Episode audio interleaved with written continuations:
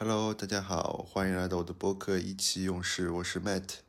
这两天因为在准备工作上的一些事情，所以啊、有几天没有录播客了。那今天来简单聊一下，最近有一个非常火的东西，就是 AI 作画。简单说就是你打开一个程序或者是一段代码，然后你在指定的地方输入一段描述性的文字，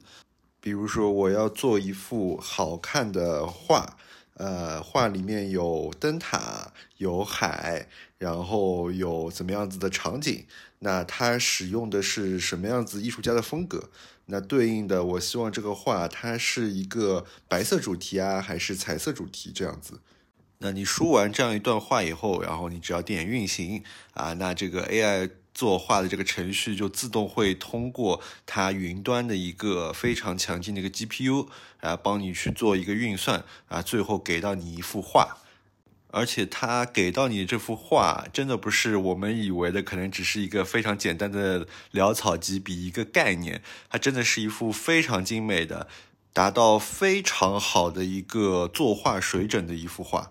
大家可以去在 B 站啊、小红书啊各个平台可以去搜一下啊 AI 作画的一些别人做出来一些成果，真的是非常让人惊艳的。而且最有意思就是啊，你使用同样的一套描述词，重复运行去作画的话，每一次出来的结果都是不一样的，因为它整个一个背后的一个算法都是比较随机的，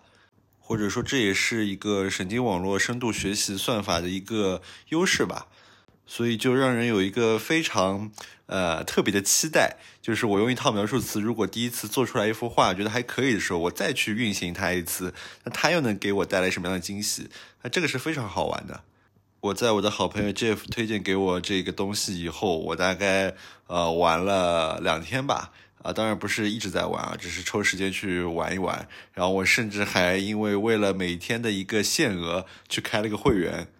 那我个人使用的 AI 作画工具是 Disco Diffusion，这个是一个依托在谷歌的一个在线平台上的一个服务。当然，这个服务不是谷歌的，只是它把所有的代码和它的一些呃东西都存在了谷歌上面。所以你只要打开网页，然后像编程一样去调某一些参数，然后再输入我前面说的那个描述的语句，然后你就可以点运行，然后你就可以看到这个网页里面有个区域就开始自动在慢慢的生成你最后结果那幅 AI 的画作。那除了 Disco Diffusion 以外，市场上还有其他的一些 AI 作画的工具啊，性质都差不多，但每个工具它有自己的一个特色，它使用的这个深度学习的引擎是不一样的，所以它做出来这个画的风格啊，包括它成像的这个逻辑，其实都是会有区别的。那大部分的这些 AI 引擎啊，这些 AI 作画的工具都是使用英文的，所以你需要用一段英文去写这个啊，你这个描述。呃，中国的团队好像也做过一个对应的一个 AI 的作画工具，那你可以直接用中文啊去写这个描述。比较有名的像 Wombo 啊，然后 Tmart 啊，这些都是发展的比较好，现在已经比较成熟的一些 AI 作画的一些工具。那我不得不说啊，如果你是第一次使用这个东西，当你看到你的一幅 AI 的画作呈现在你眼前的时候，我相信你肯定会被非常强烈的震撼到，因为它的这个画作的水准实在是太高了，就是你甚至可以把这个画作直接去作为一个插画。在网站上进行售卖，我觉得都是可以的，因为它的质量真的非常高，而且因为这些工具的产生，现在确实有人啊、做一些非常不道德的事情，比如说把别人生成的一个 AI 画作啊放在呃一些 NFT 的网站，比如说 OpenSea 啊上面去进行非法的一些售卖。当然，这个市场因为本身就还没有起来嘛，所以现在就有各种各样奇形怪状的事情会发生。但在背后所体现的这个技术的这个实力，确实是非常让人诧异或者说让人惊叹的。那 AI 作画它背后的一个原理啊、究竟是什么？大家知道，肯定最基础的原理就是深度学习嘛。那它怎么真实的去运用这个深度学习的原理呢？呃，网上有个非常形象的一个比喻。就是爸爸带着小朋友来的动物园，然后指着一匹马跟他说：“你看，这个是马。”呃，小朋友就记住了这个是马。那接下去他带小朋友来到了老虎那边，然后指着老虎说：“哎，这个是老虎。你看它身上的这些花纹啊，就是一种条纹。那接下去，爸爸就对小朋友说：“来，你现在在动物园里帮我找到一种生物，叫做斑马。那它就是一种马，并且有着老虎的条纹。然后小朋友凭借着这两种联想啊，他就找到了斑马这样子一个动物。那大致的 AI 作画背后的原理啊，通俗来讲就是这样子的。当然，其中运用的一些算法肯定是更加复杂的，包括一些训练样本啊，都是非常海量的。”那我们抛开这样子 AI 作画它背后的这些啊技术的一些特点、一些先进的东西，我们单纯从普通消费者或者说普通用户的角度去聊一聊 AI 作画所带给我的一些感受或者一些感悟。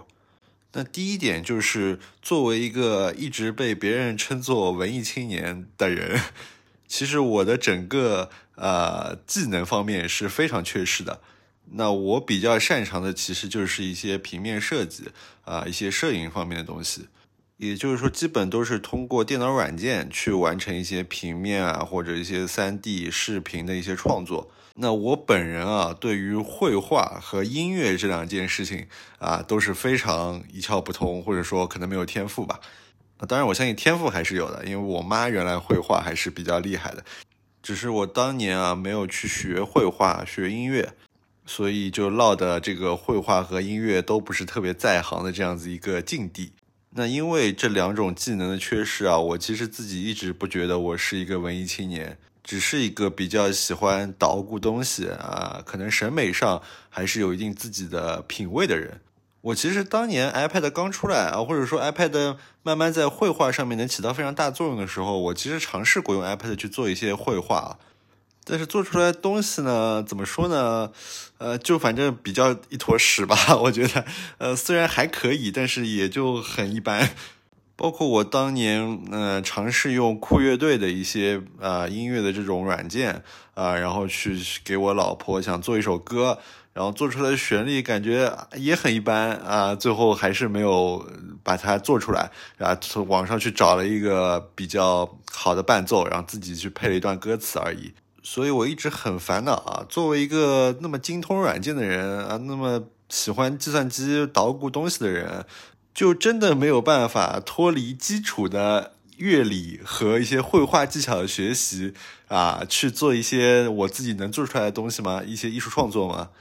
直到啊，我这段时间看到了这个 AI 作画，一下子就燃起了我这个新的希望。你想，我只要写一段描述词，那电脑就能帮我做出来一幅画。那这个画作是不是就算是我创作的呢？毕竟是我来定义这个描述词的嘛。这个就有点 tricky 的，对吧？而且，当知道了这个 AI 作画以后，我非常自然的就联想到了，肯定会有 AI 作曲啊。因为乐曲相较于绘画来说，它的不确定性，它的这种规律性肯定是更强的。它拥有的训练素材也是完全不输绘画的。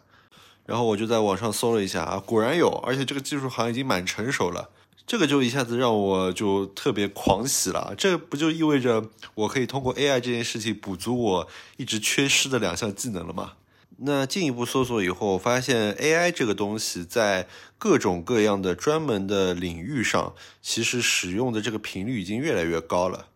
或者说试验越来越多了吧，包括像是可以 AI 去写文章啊，当然这个不是特别成熟啊。然后包括好像我记得之前还看到过有通过 AI 进行编程的啊，它可以自动帮你补全很多的这些需要写的程序。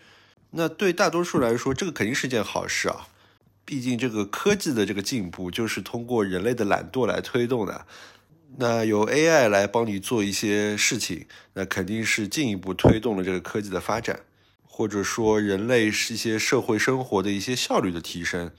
但这样子一个情况，其实随之而来的，呃，就是我这两天一直在问自己的一个问题：就如果这么多专门的事情都能由 AI 来完成，甚至可能在某些事情上做的比人类更好，那人类的存在是为了什么呢？或者说，人类在这些领域当中，它能起到一个什么样的作用？那我在使用这个 AI 作画 Disco Diffusion 的时候，一开始它其实是有一个样例、一个 sample 的一个描述性文字在那边的，就是一个黄色主题的一幅美丽的画作，啊，在一个什么血海上面有一座灯塔这样子。所以你第一次使用的时候，基本上都不会改这段描述性文字，都是先运行看看能不能成功。那就是你就会得到一幅啊，他所描述的这样一幅画。那这一段描述性文字，其实应该说已经被啊反复打磨过，肯定能出一个不错的画作的。那当你运行了这一段话以后，你就会想尝试自己的一些描述性文字去生成的作品。那我一开始用的一句话是，我想呃画一个场景，这个场景是几千辆电动车掉入一个黑洞，结果这个作品出来 就是一坨屎，就完全是一团浆糊。那后来在网上看了一些别人分享的一些作品啊，一些思路，那我就大致啊了解了你是要怎么去写这个描述。比如说，你可以加一些关键词，像是通过虚拟引擎生成啊，或者在描述里添加一下这幅画，你希望用哪一个画家啊，或者哪一种风格去做，那这样子生成的画就会好很多。那作为一个建筑爱好者，我后来就想到，哎，那我用这个东西是不是能画一点建筑出来？所以我就尝试这个，在这个描述里面加了我需要一个 architecture 啊，一个建筑物。然后在呃周围有什么样的环境，或者说它是哪一个大师的一种风格吧。那一开始出来的结果其实并不是那么好，呃，直到我在某一天晚上突然试了一个描述，大致就是我想要一幅画，啊，这幅画里面有一个啊赛博朋克风格的一个建筑物，在二零五零年的上海，那希望这幅画是一个比较暗黑的主题。用这个描述词生成的第一幅画一下子就惊到我了，整幅画的这个感觉啊，真的非常的好，又赛博朋克，又上海啊，又暗黑。那感兴趣的可以去我的小红书看一下啊，我的小红书也叫马特 Matt。那从这个时候，我开始慢慢的找到了啊，这怎么去做一个建筑画作的一个方式。那我之后就开始生成啊一个，比如说一个比较现代化的一个曲线建筑，在瑞士的格林德瓦，还有我希望有一个椭圆形的一个建筑在湖面上。那我希望通过这些具体的描述去展现一些比较形而上的一些理念嘛，就对应的可能是一种自然的建筑理念啊，或者说啊湖面上的这样一个圆柱形是一种比较禅意的这种建筑的感觉。然后你慢慢就会发现啊，我在用 AI 作画的这个过程，其实很像是我在跟 AI 做一个对话。那我一开始不知道怎么去跟他交流，然后慢慢的我了解了和他交流的方式，然后我把我所想要做的一个事情告诉了他，用他的语言告诉了他，那他给了我一个不一样的答案，或者说一个让我惊叹的答案。所以回到我前面说的，呃，一个人类在这种 AI 的这种领域当中，它起到的是个什么样的作用？我个人理解，它起到的是一个提出问题的作用。它需要寻找到一个正确的问题，把它提出来，那这时候 AI 才能够给到它一个让他满意的答案。这件事其实有点哲学的意味在里面。就像是我之前分享的马斯克那个泰的演讲里面所说的，呃，我们只有提出更好的问题，才能真正找到我们的存在的意义。那对于 AI 来说，其实它的整个训练量，它的见识，其实相比我们来说，可能是更大的，因为它可以做到一目十行，在一秒钟里面就学习到可能数千幅的这样一个画作，或者说不同的信息。而对于人类来说，接受信息的速度肯定是没有办法跟计算机去比的，所以 AI 能够储备比我们更多的这个知识量，但是它是没有办法自己去进行一个对于意义的追寻的。也就是说，它能完成所有的工作，但是我们必须赋予它一个问题或者说一个意义，那它才能从啊数以亿计的这样子的答案里面找到那个。呃，符合我们的问题、我们的意义的那个正确的答案，那这个我相信是在未来各种艺术创造领域，如果 AI 能进一步发展的更好的情况下，人类体现它真正价值的地方，就是通过自己的意识、直觉、联想，去提出那个真正有价值、有意义的问题，给到 AI 去进行一个解答。那这个对人类的思维反而要求有了一种更高的境界，因为问出那个正确的问题，那个有意义的问题，其实是非常困难的一件事情。就比如在建筑领域啊，在古典主义的这个建筑之后，啊，我们看到了现代主义的这个建筑的一个思潮。那在现在现代主义大肆盛行之后，未来的建筑的体系会走向什么样子一个方向呢？你当然不可能直接去问 AI 这样一个问题啊，我们建筑会变成什么样子？